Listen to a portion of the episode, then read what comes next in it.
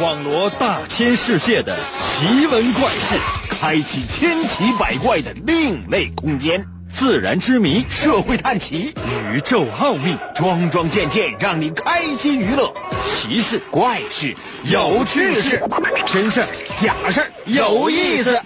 天下之大，无奇不有，信与不信，全在你一念之间。信不信有你。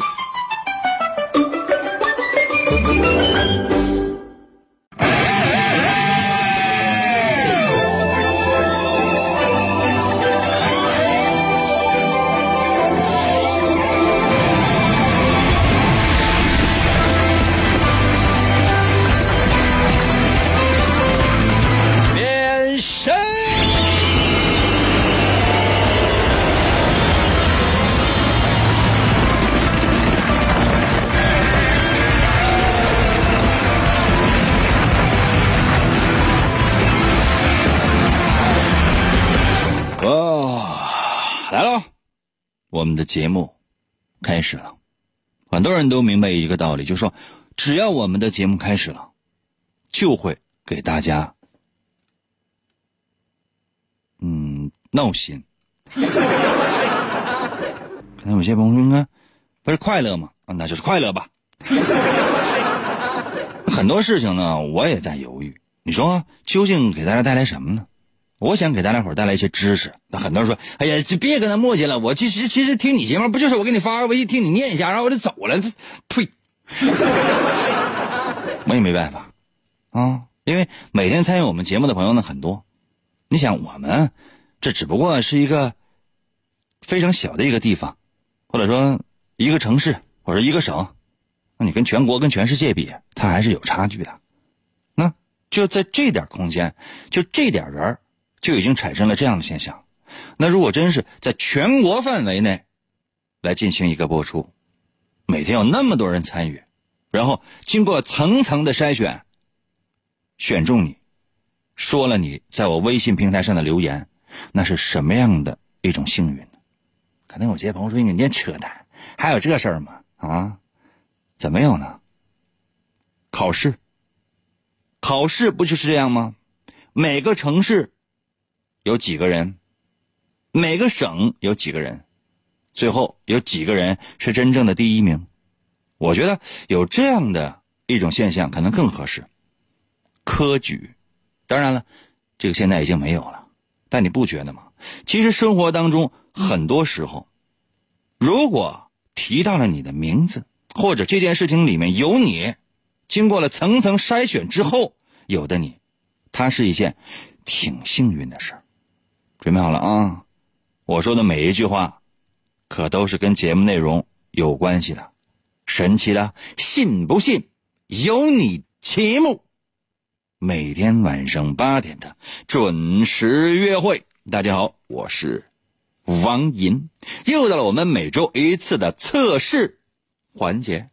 这个环节我觉得相对来讲是比较放松的，原因呢就是不太需要你动脑筋。你只要把你的答案发送到我的微信平台就行，但是得到的结果往往也令你非常震惊。准备好了吗？我们今天的主题就是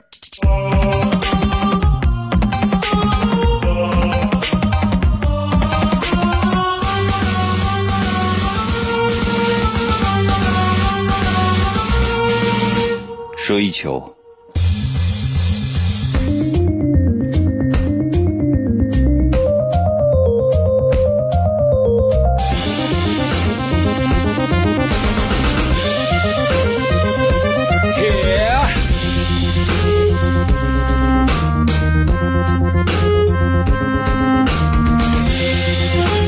介绍一个事情啊，我相信这对每个人来讲都是一件值得纪念的事情。话说，在一九零四年的七月四号，一九零四年的七月四号，在礼部会试当中选拔出了二百七十三名贡士，从中左门进入了保和殿，经历过点名、散卷、赞旅。行礼等等各种各样的环节之后，准备要参加名义上由皇帝主考的殿试，这是三年一度的全国科举考试的最后一关。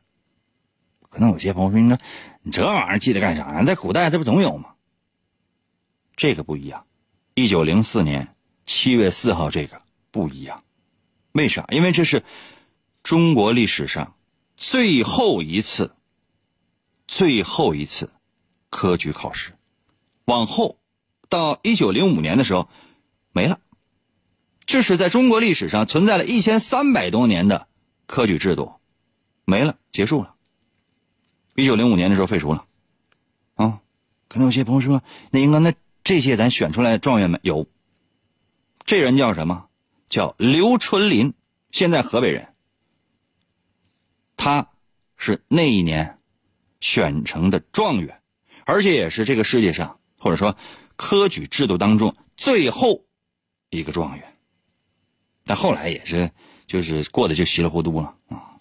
在多年之后，他写过这样的一首诗，叫做“第一人中最后人”。这句话好理解吧？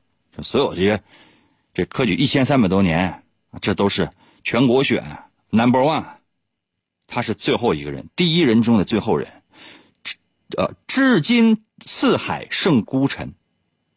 平生径趋夷公志，终直难及宋代臣。这是什么意思？就是说，过去了，那完蛋了，过去就过去了，就这个时代过去了。比如说啊，广播，原来你一提广播主持，天哪，神一样啊！现在你提广播主持人，天哪，神经病一样啊！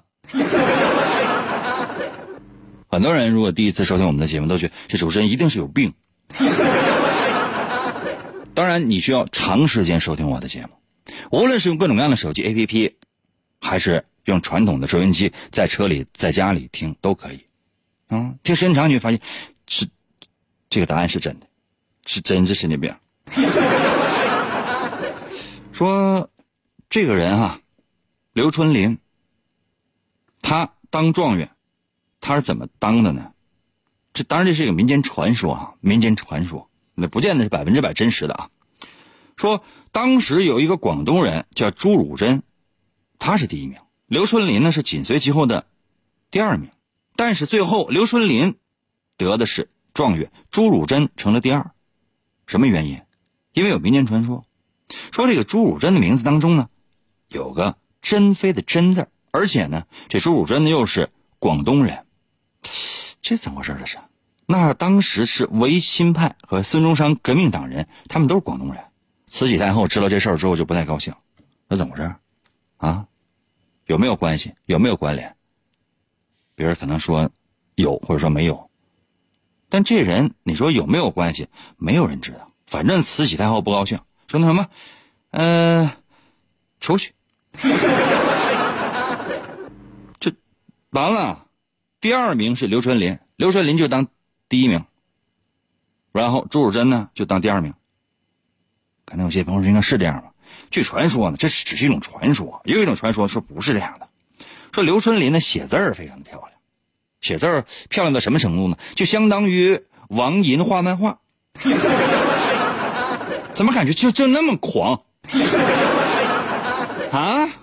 怎么就那么好？为什么王爷的漫画第二部就这么多人就看不懂？简直了！你这这怎么这怎么怎么了？第一名？可能有些朋友说：“英哥，你能当第一名吗？”我不可能，我是什么水准？我知道啊，确实有很多人喜欢我，那是你们不开眼。算了啊，就这些事儿呢，咱们可以把它呢。放到一边既然有时间呢，咱们就来简单说一说这科举。这科举它是一个比较复杂的一个词儿。朋友们愿意听的话，在我的微信平台给我留数字一啊。如果觉得这快点别别跟他废话，赶紧出道题，然后我们留个答案。我一听你念我名，我转身我就走。刚才有些朋友说，那我要真这么给你留呢，拉黑。永远记住我们节目的原则，听我的。我说啥就是啥，开玩笑啊！没开玩笑。朋友们，我有一点人格分裂。我是希望呢，多给大家呢传递一点点知识。刚才咱说过了，说科举考试是啊，咱们中国自打隋唐以后的主要的一种选拔人才的方式，它已经一千三百多年了。啊，刚才咱说过了，记住时间，一九零四年的七月四号，最后一次。哎呀，这唐太宗，唐玄宗嘛，唐玄宗是完善科考的一个关键人物。最早呢，这科举制度呢是开始于隋朝，然后呢，在整个的后来的就一代一代不断的完善。才逐渐把这科举制度呢给完善了。明朝的时候，这科举考试呢分为乡试、会试和殿试。乡试是什么呢？就是说地方考试啊，每三年一次。当然这里边还有很多啊，什么逢子卯午酉年来举行啊，又叫乡闱。考试那个考场呢叫什么？叫贡院。考期呢是在八月份。啊，也叫秋闱，但凡是比如说你是辽宁省啊，当当还没有辽宁省啊，就差不太多吧。就是这乡试呢，主考呢是两个人啊，陪同考陪考呢，统考是四个人啊，这个太磨叽了。不知道怎么样跟跟大伙儿就是特别仔细的说，因为时间咱是有限的啊。嗯，介绍一个人吧，我叫什么名字？王银，王银。《三国演义》的“演”去掉左边三点水，剩下右半边这字念“银”。这历史上有没有叫“银”字的呢？有，唐寅唐伯虎。唐寅乡试第一，叫什么叫解元？乡试第一叫解元，啊，嗯，所以说唐伯虎就叫解元，唐解元，懂吗？请他来称称呼我为王解元。可能有些朋友说：“应该为什么？我怎么知道？” 然后呢，是李维，就是会试，就乡试的第二年来进行。再往后呢，什么呢？是殿试。殿试啊，最早据说明朝的时候呢是三月初一，后来改到了三月十五。那时候呢，就得最后的那名次还是得皇上亲自来看。可能有些朋友说：“那那那是看什么？看学习成绩吗？不是，全面看。最主要看的什么呢？看你的外貌。可能有些朋友说：‘那你跟净跟他胡说八道，看什么外貌？啊不，真看外貌。比如说你第一名，你长得好看，OK，第一名，第一名。你整个驸马娶个公主啥的，但是不见得是好事啊。啊，那玩意儿你把公主娶家去，他爸是谁？你又不是不知道，娶家干啥？供着呀。”娶媳妇儿干啥？娶媳妇儿干啥？供着呀！哎呀，想想也是觉得，呃，千万别当状元当然，这里边就特别复杂，就是你，就是即便你，就是你，呃，你当了状元，包括第二名啊，什么什么探花呀，什么榜眼之类的啊，这个，嗯，你还得一点一点的，就是加官进爵什么的，这还需要很长很长的时间，这比较难。你看哈，咱说在唐朝啊，我先说一个唐朝啊。你说唐朝的时候，应该说是咱们中国历史上一个嗯比较在整个世界上都特别知名的这样的一个朝代。但唐朝呢，当时选状元也挺奇怪的。首先来讲，你得长得好看，就是你。你你罗锅八笑的，然后然后你出去之后，比如像我这样的出去，那就行。第二什么呢？就是你写字你得好看，你光有才华，你写字不好看也不行。啊，第三个什么呢？就是说，呃，你得普通话，就你说话得好听，明白没？就是你看身材，你看哥要身材有身材。第二啥？就是说话得好听，而且呢，你起码来讲你得能跟人正常交流，然后语言表达能力非常强。你看，这第二点我符合。第三点什么呢？这个写写字好，刚才说过了哈，我写字就不行。第四个标准什么呢？就是说，呃，就是，嗯，看看你写的文章，就你不光你出口成章，你你还能写下来，这点我也行。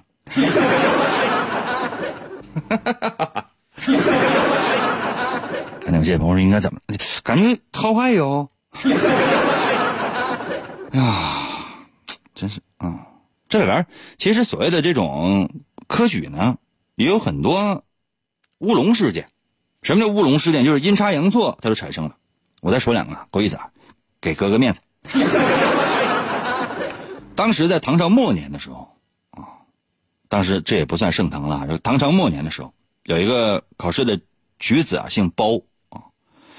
这姓包的这个举子呢，当时就把这个考官呢给得罪了。为啥？因为可能是没送礼，就你没有你没有行贿。当时考官说：“你就别来了啊！啊，你来我弄死你，弄死你！”当时考试呢也分好几场，那第一场的时候呢，就让这姓包的这个考生呢就让他考了。为啥？因为考官觉得，你说你上来就不让他考吧，这不太合理。就是说，给你一个考试的机会，让你进来，进来之后我当场淘汰你。就你无论你写的好不好，你人长你人长得帅不帅，滚！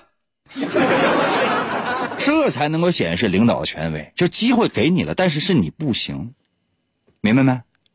姓包的考生呢，就考试考完，啊，准备要第二场的时候，就直接弄死他就完事儿，啊，结果呢，到第二场的时候呢，这这考官觉得那什么，既然他第一场的过了，这第一场让他考了，我再让他考第二场，原因是什么？就是说，让你呢，距离你的目标、你的理想越来越近。然后呢，就在那个时候，哎，我再弄死你，因为你希望越大，你失望越大，对吧？官场嘛，玩人嘛，权力嘛，啊，很多领导，唐朝啊，就这样玩死你。结果真是让他到了第三场，第三场考试之后呢，哎，真的就没有把这个姓包的考生给录取，然后他直接呢，嘿，拿这名单。啊，这考官拿着名单去找丞相，找丞相。当时国家是比较乱的，刚才说过了，这属于是唐朝的一个末期。哎呀，拿过去之后，把这名单给这个丞相看，这丞相一看，挺不高兴啊，因为这里面呢，名单当中有一个姓朱的，丞相呢就挺不高兴，让那个考官说：“你能不能换一个人？”随便换一个，谁都行。这考官想想半天想不起来，因为这个名单上所有人的名字他都记不住，因为这些都是啥按才录用的，经过考试上来了。丞相说：“那你看，你现在给我想一个别的名字，你马上告诉我，速度快啊！我给你三秒钟，三二一，说。” 考官傻了，谁他也不记得，但他只记得一个人，就是那个姓包那个考生，叫什么叫包仪，友谊的谊。就记这这一个人，随口就说：“嗯，包仪。”说完之后，丞相说：“啊，可以了，来让他当状元。”考官啊，就已经傻了，说这个是我最恨的一个人，我要我要弄死他。但是别的人名他一个他也记不住，他只能记住这一个人。怎么办，状元？这玩意儿你上哪说理去啊？啊，上哪说理去？可能有些朋友说，应该这玩意儿，这也能当状元吗？当然了。你说你包括到清朝的时候，你起什么名都直接决定你能不能当状元。在道光年间，状元谁呢？史求，姓史，历史的史，求呢是追求的求。道光皇帝一看那名，史求，拉屎那个球啊。谐音不是死囚吗？这死囚犯吗？不吉利吗？这不是？拿掉。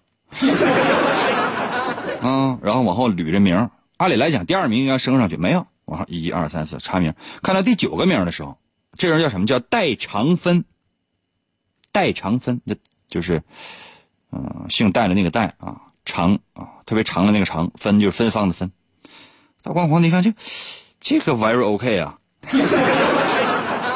这说明就是说，象征我们国运是代代难分，天长地久。尤其他又是第九名，那这他他当状元吗？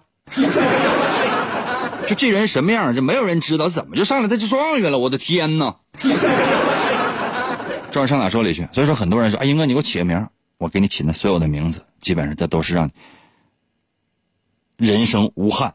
”嗯，行了啊，接下来时间呢，我来出今天的考题。我前面说我磨叽时间长了，如果觉得我说的太多的话，在我的微信平台上给我留数字一。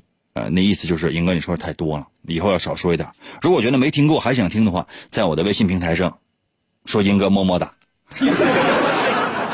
来啊，先出今天的第一题。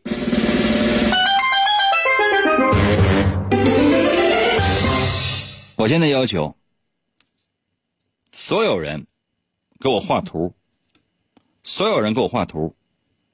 可能有些朋友说，那我用文字行吗？不行。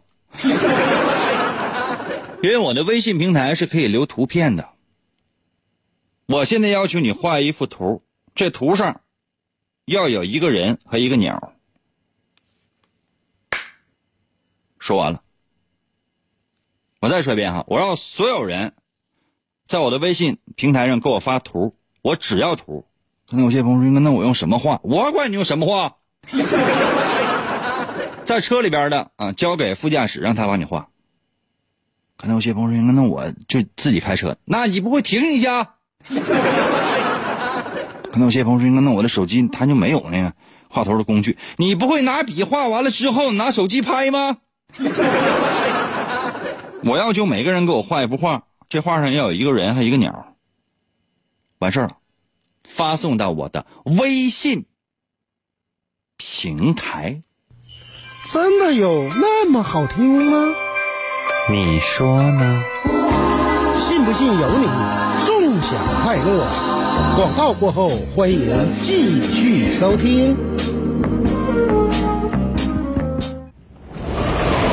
在凛冽的寒风中，他独自一人行走在文明几乎毁灭殆尽的时代。他就是北斗神嘴门的继承人，号称拥有最强嘴法——王银。他一生为爱而战，成为语言和正义的化身。一切似乎都是上天的安排。王银的一生充满了坎坷和磨难，经过了地狱的磨练，加上超人的执念，他发挥出超人的语言能力，一瞬间击败了曾把他打入地狱和在他胸口留下七个麦克风的仇人。他背负着极度的悲伤和世人的希望，以救世主的身份在广播中扫除邪恶与不公。语言只是他铲除世上罪恶的手段，正重要的是他那颗永远不会被这世界所左右的坚强的心。继续回到我们神奇的“信不信由你”节目当中来吧。大家好，我是王银。今天呢是我们的测试环节。我们今天的主题呢是追求。追求。刚才呢为大伙出了一道测试题，我简单的说一下，就说要求每个人在我的微信平台后台给我发什么？给我发图片，画一个人和一个鸟。完了。可能有些朋友说：“那人在哪儿？鸟在哪儿？那你自己定。”可能有些朋友说：“那那画什么样的人？画什么样的鸟？你自己定。”可能有些朋友说：“那那我画什么颜色的鸟？我画什么颜色的人？你自己定。”可能有些朋友说：“那我这个人在哪儿？自己定。”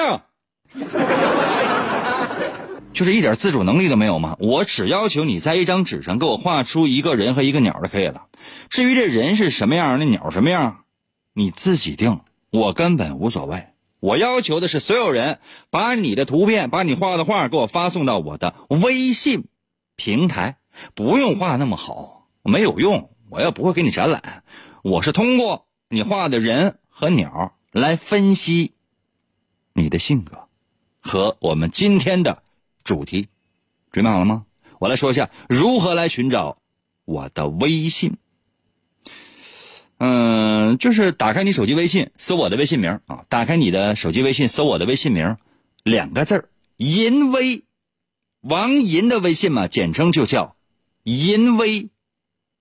哪两个字呢？王淫的淫会写吗？《三国演义》的演去掉左边三点水，剩下的右半边那个字念淫。汉语拼音输入法，你输入 y i n 淫 y i n 淫，唐寅唐伯虎的寅会写吗？唐寅唐伯虎的寅，你上网查一下吧。唐寅唐伯虎的寅，就第一个字哈，第二个字是微双立人的那个微，微笑的微，就这俩字就是你现在正在使用的这个淫微，哎，就是你现在正在使用这个微信的微，就这俩字搜淫微，按下右下角的搜索键，第一个出现的就是。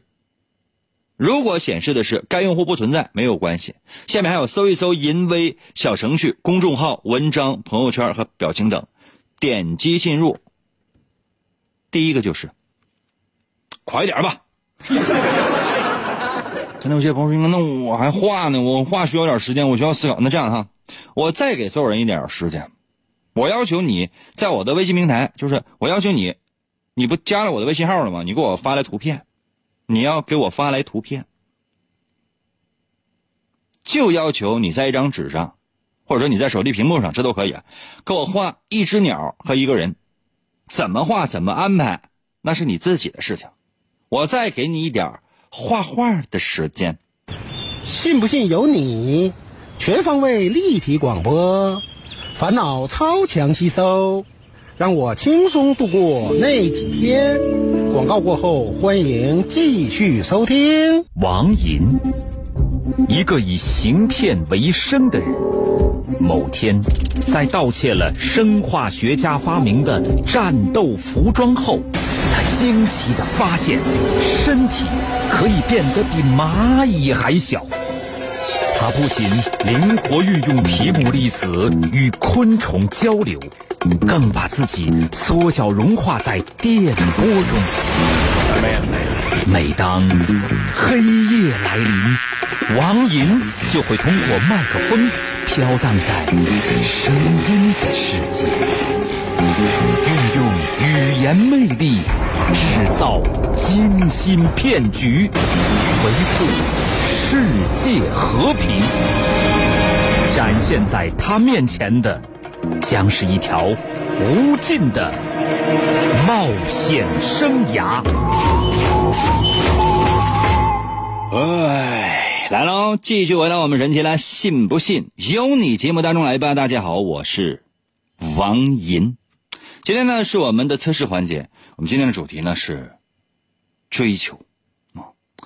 我对大家的要求非常简单，在我的微信平台上，你给我发来你画的画。要求画面上要有一个人啊和一只鸟就可以了，其他的不重要。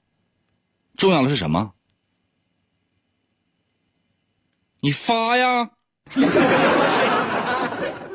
那这朋友应该有人发，当然老了。哎，但是有一件事啊，我也觉得特别的闹心。哎，大部分朋友这个画技呀太差，幸好我没有要求。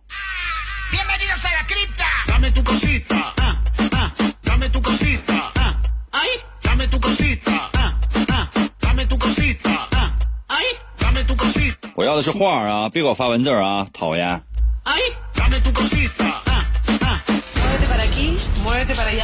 耶！王佳琪这是在干什么？这是啊，拿西瓜籽给哥编个图啊！左边拿西瓜籽编了一个人儿后边旁边这是拿了五个西瓜籽你给我编的，这不还是个西瓜籽吗？你就说你这吃西瓜得了呗，那鸟呢？左边那人你编的拿西瓜籽编的还稍微有点像，后边那个那是鸟吗？那不是个飞镖吗？你这图片这就是一个人被飞镖追着跑呢吧？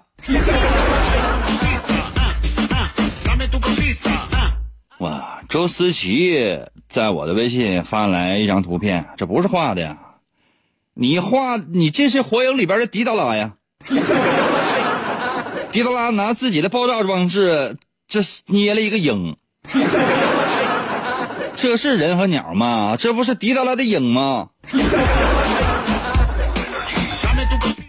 吕亦飞到了微信发来一张图片，说人和鸟是，这哪是人？这不是灭灭霸吗。完了，灭霸肩膀头上，完你画了，那是鸟吗？那是鸟吗？这是啥蚂蚁呀、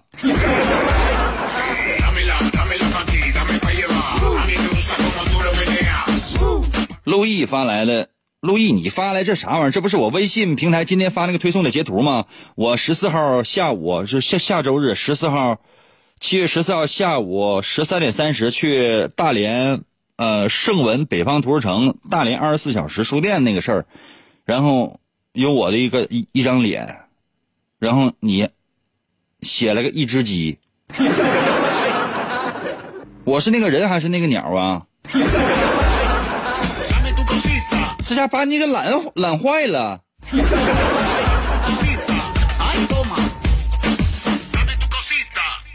哎，看一看大家写的画的这些东西，真的，我觉得大城管在我的微信发来，哎，用备忘录写着两个字“人鸟”，你不如写鸟人。梁岩的这是自己画的，这是在这应该是个学生梁岩，为啥？因为这应该是一个英文本的背后啊，中间有一个人啊，虽然说看不太出来是一个人，好像是一个蚂蚁，但是假设他他是人，然后呢，在这个人的左上方呢有这么一个小鸡，好像这个人在捉鸡，这个人是很捉鸡的意思吗？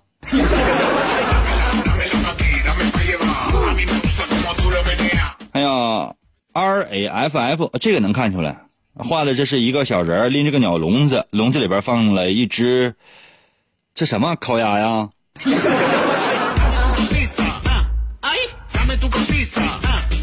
阴阴在我的微信平台留言，王介元呐，王介元，你这道题出好几回了。第一次有个听众说要画一个杨过和雕，第二次有听众说这道题已经出过了，以前也提到了之前的听众要画杨过和雕。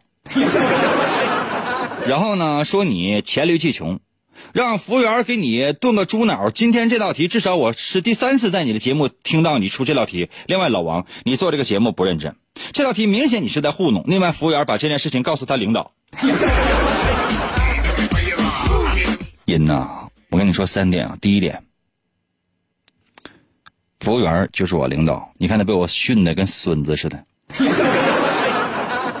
第二点，这不是糊弄。为啥？你知道有多少人？对不起啊。可能有些朋友说应该忘词儿嘛，不是？你这个听众说的对。这个叫阴的朋友，你这样的，你把你银行卡卡号给我，把银行卡卡号给我，那把密码也给我打过来。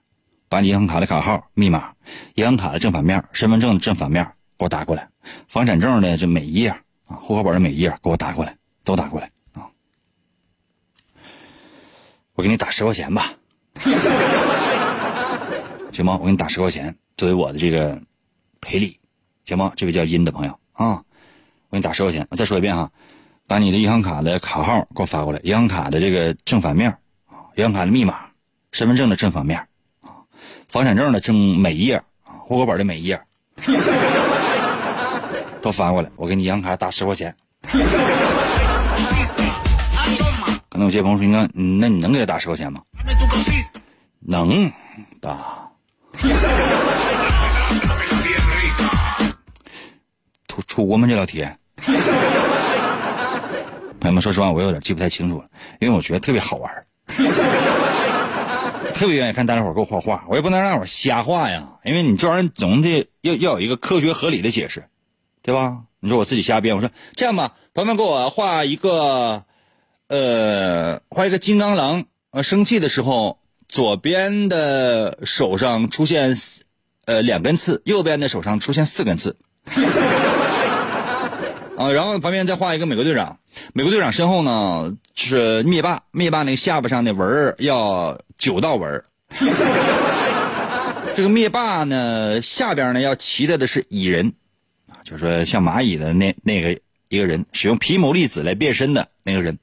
然后呢，这个蚁人的左边呢放着雷神啊，雷神也要小，雷神的右边呢，呃，就那就是蚁人啊。然后蚁人的另外一侧画谁呢？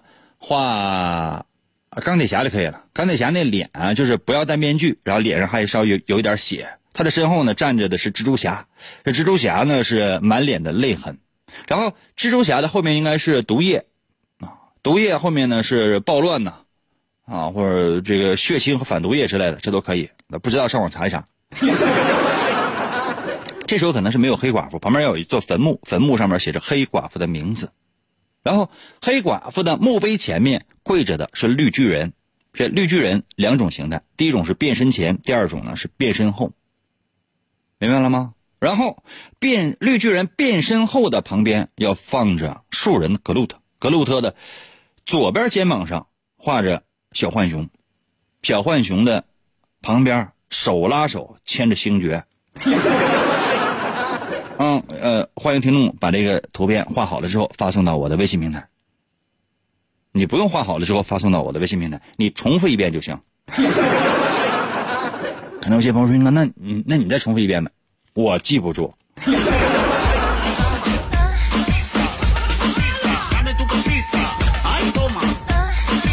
十一号飞韩国在我的微信平台留言：“你画的这不是章鱼吗？我让你画一个人和一个鸟，这什么玩意儿？这不章鱼吗？”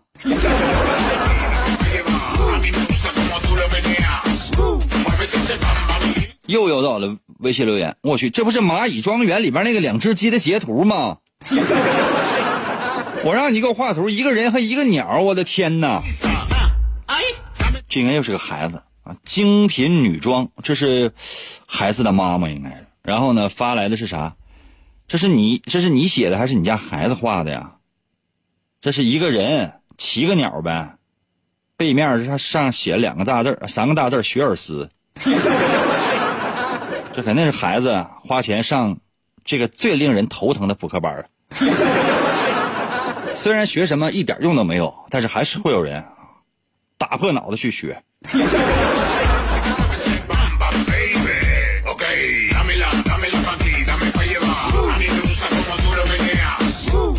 慢点啊！因为参与节目的朋友太多了，目前已经收到了大概这个六百多条微信了。可能有些朋友说：“那我花，那我花，你还能看到吗？”别着急啊啊！任我翱翔啊，这发来了，哇，好帅呀！画了一个非常帅气的一个男的，嗯，戴个眼镜，然后在了肩膀上站了一个鸟，然后特意在这个男的，嗯，脑袋上写了一个字说那男的是是鸟，说那个站在人身上的那个鸟是人。大哥，你这画的真是挺好的。那问题是，就是你认识这个世界的态度有问题。那说这个，你认为在大街上走那些帅哥都是鸟呗？啊，市场卖那些鸡都是人呗？服务员，给我做一个小人炖蘑菇。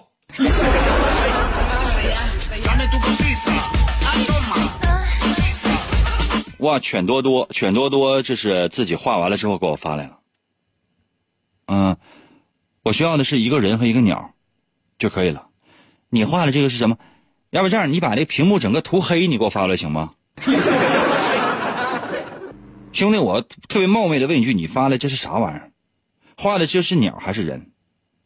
是鸟，然后好像是人一样，还是说这个人他就是鸟人？啊，全名叫犬多多宠物，你能不能你写一个详细的三百字的情况说明？爱你一辈子在我的微信，哎呀，发来了，这是一个小姑娘，还放飞了一只小鸟，哇，太好看了，这也太棒了。到目前为止，就是你画这个是最好看的，这是一个人在放飞小鸟，简直太好了，起码给人感觉很善良。海阔天空，这发来了，我让你画一个人和一个鸟，你发来的是一个女性健美运动员。虽然说胸部很小，但浑身都上下都是腱子肉。还有太阳穴鼓鼓着，这肩膀头努这个这个也是鼓鼓着。上面还写着“呵呵皱巴像你不？”服务员啊，把这听众给我考一考。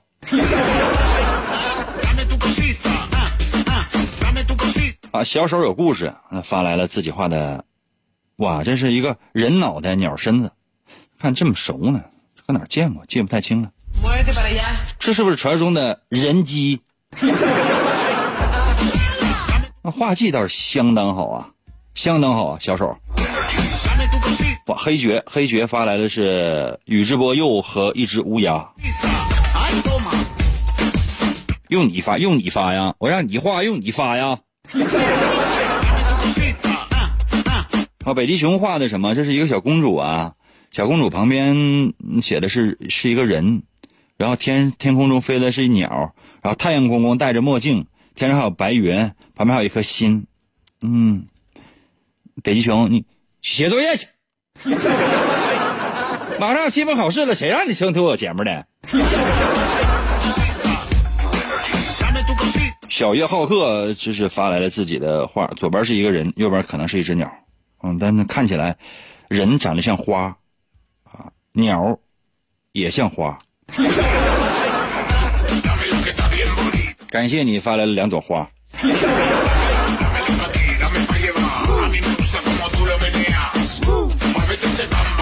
小程同学发来这啥？这是啊，这是一个人，嗯、拿个枪在打那个鸡，小嗯，口中大声呵斥着：“鸡你太美。” 然后前面跑那鸡呢，嗯嗯，一边跑一边还说：“我举报你开挂，你专打我尾巴。”你是个有故事的人。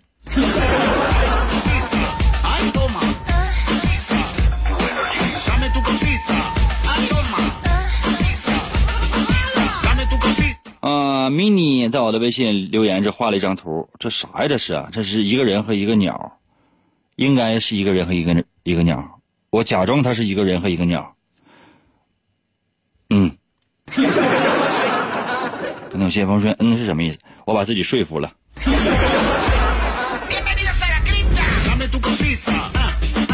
哎呀，A P P L E 到了微信留言说，那这啥玩意儿？这图片呢？这是画的，这不是我脑袋上顶顶了一坨屎吗？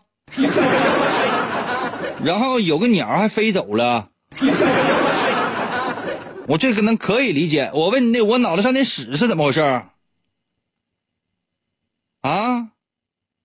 我是《喜羊羊与灰太狼》里边的那个懒羊羊吗？哇，杨帆，杨帆画的啥？这是我我说的画的是一个人和一个鸟，不是一个带带鸟的人。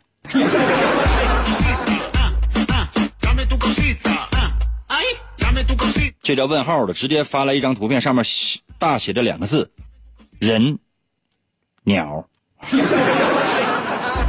虽然画画你可能不太会，但写字也很差嘛。哇，这是每日 C，这是画的是一个小人，旁边有棵大树，树上有一只鸟，这鸟在在叫猪八。啊，那鸟是我呀。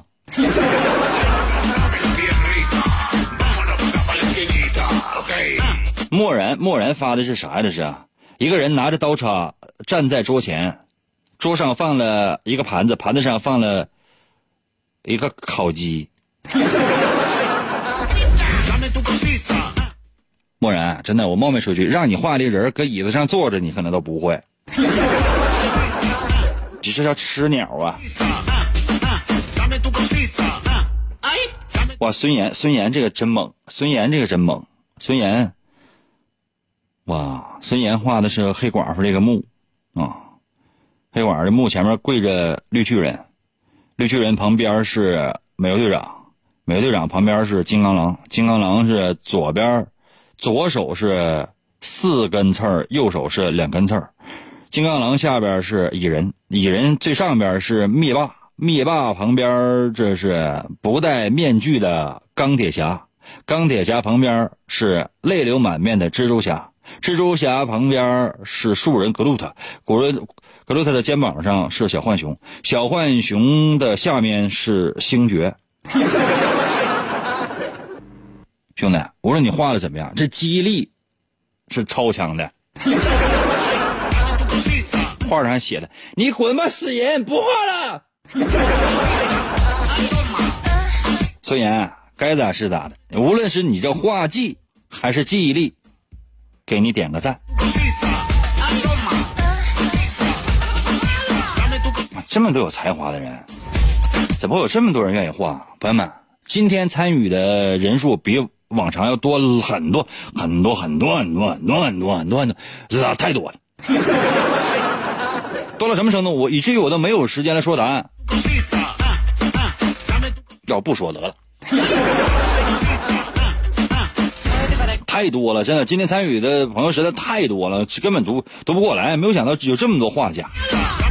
这个世界任务翱翔呢，你是刷屏，反复刷屏，不要刷那么多。你的微信我都念完了，还跟他刷。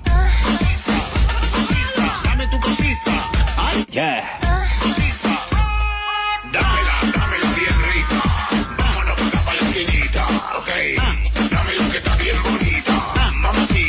不行了，参与的朋友太多，嗯，要要要不我先回去了吧。佳宁，佳宁啊，佳宁，我让你画在一个张纸上画一个人和一个鸟，你画了一个小男孩和小女孩，就是相互薅头发、掐脸的，干啥呀？干啥？是家庭闹矛盾了？你，你老公是不是有人了？那你跟他，你薅头发、掐脸的，你踹他去，你这跟我闹什么玩意儿呢？我要没招你，没惹你。反复的刷屏，你看你给我发了这么老多一些这个就是动态的一些图片，你要干啥呀？咱俩还不是夫妻呢，吵吵啥呀？哎，我跟呐所有正在收听我们节目这些朋友，真的，我操不完的心，我遭不完的罪，晚上我还得回家睡。这样啊，接下来时间呢，我来说一下答案。那究竟这道题它测试的是什么？今天我本来呢是准备了四十多道题的。那时间关系，可能只能说一个。那位叫音的朋友，就是音乐的音啊。说实话，这道题我想起来，我确实出过。嗯，可能是已经第三次了吧。我下次要再出的话，就叫音的朋友啊，你透过电波，你踹死我来。真的，你腾出一只脚，你过来踹我一脚，照屁股踹一脚，然后你你就说一个字，滚。真的，我我当场灰溜溜的滚。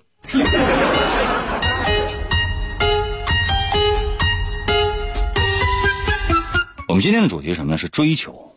我想说的是，就是说，你画的这个人和鸟，其实就是说的是你目前的这种心态，你和你想追求的东西之间的这样的一种关系。如果呢？嗯，你画的是你正在追着这只鸟，说明呢你正在全力以赴的追求着你的理想和目标。如果比如说，哪怕说你画不出来，在你脑海里想的是一个人在向鸟招手，这说明什么？这说明你有一颗平常心，你对你的目标那种追求，更多数时间是在等待，而不是在追求。如果真是你画的。是一个人啊，拎着一个鸟笼，就说这笼里边有个鸟，这说明什么？可能有些朋友说，应该这是已经追到目标了吗？不是，而是你和目标之间被隔着重重的枷锁，这个真需要你努力的去破解。或者，在你的印象当中，你觉得这幅画这人和鸟应该没有任何的关系，人是人，鸟是鸟，鸟飞鸟的，人走人的。这说明你没有什么理想，也没有什么目标，或者是你可能想得很开，就是说你对你应该追求的目标可能没什么兴趣，你的人生可以有另外的一番见解，这个就是答案。表面上看起来让你画的是人和鸟，其实它揭示的是你和你追求的目标之间的内在联系。所以你看一眼你自己的画，你应该明白。自己心中的想法了吧？今天节目就到这儿吧。再次感谢你的收听，特别感谢那个叫音乐的音的那位朋友。明天同一时间等你啊。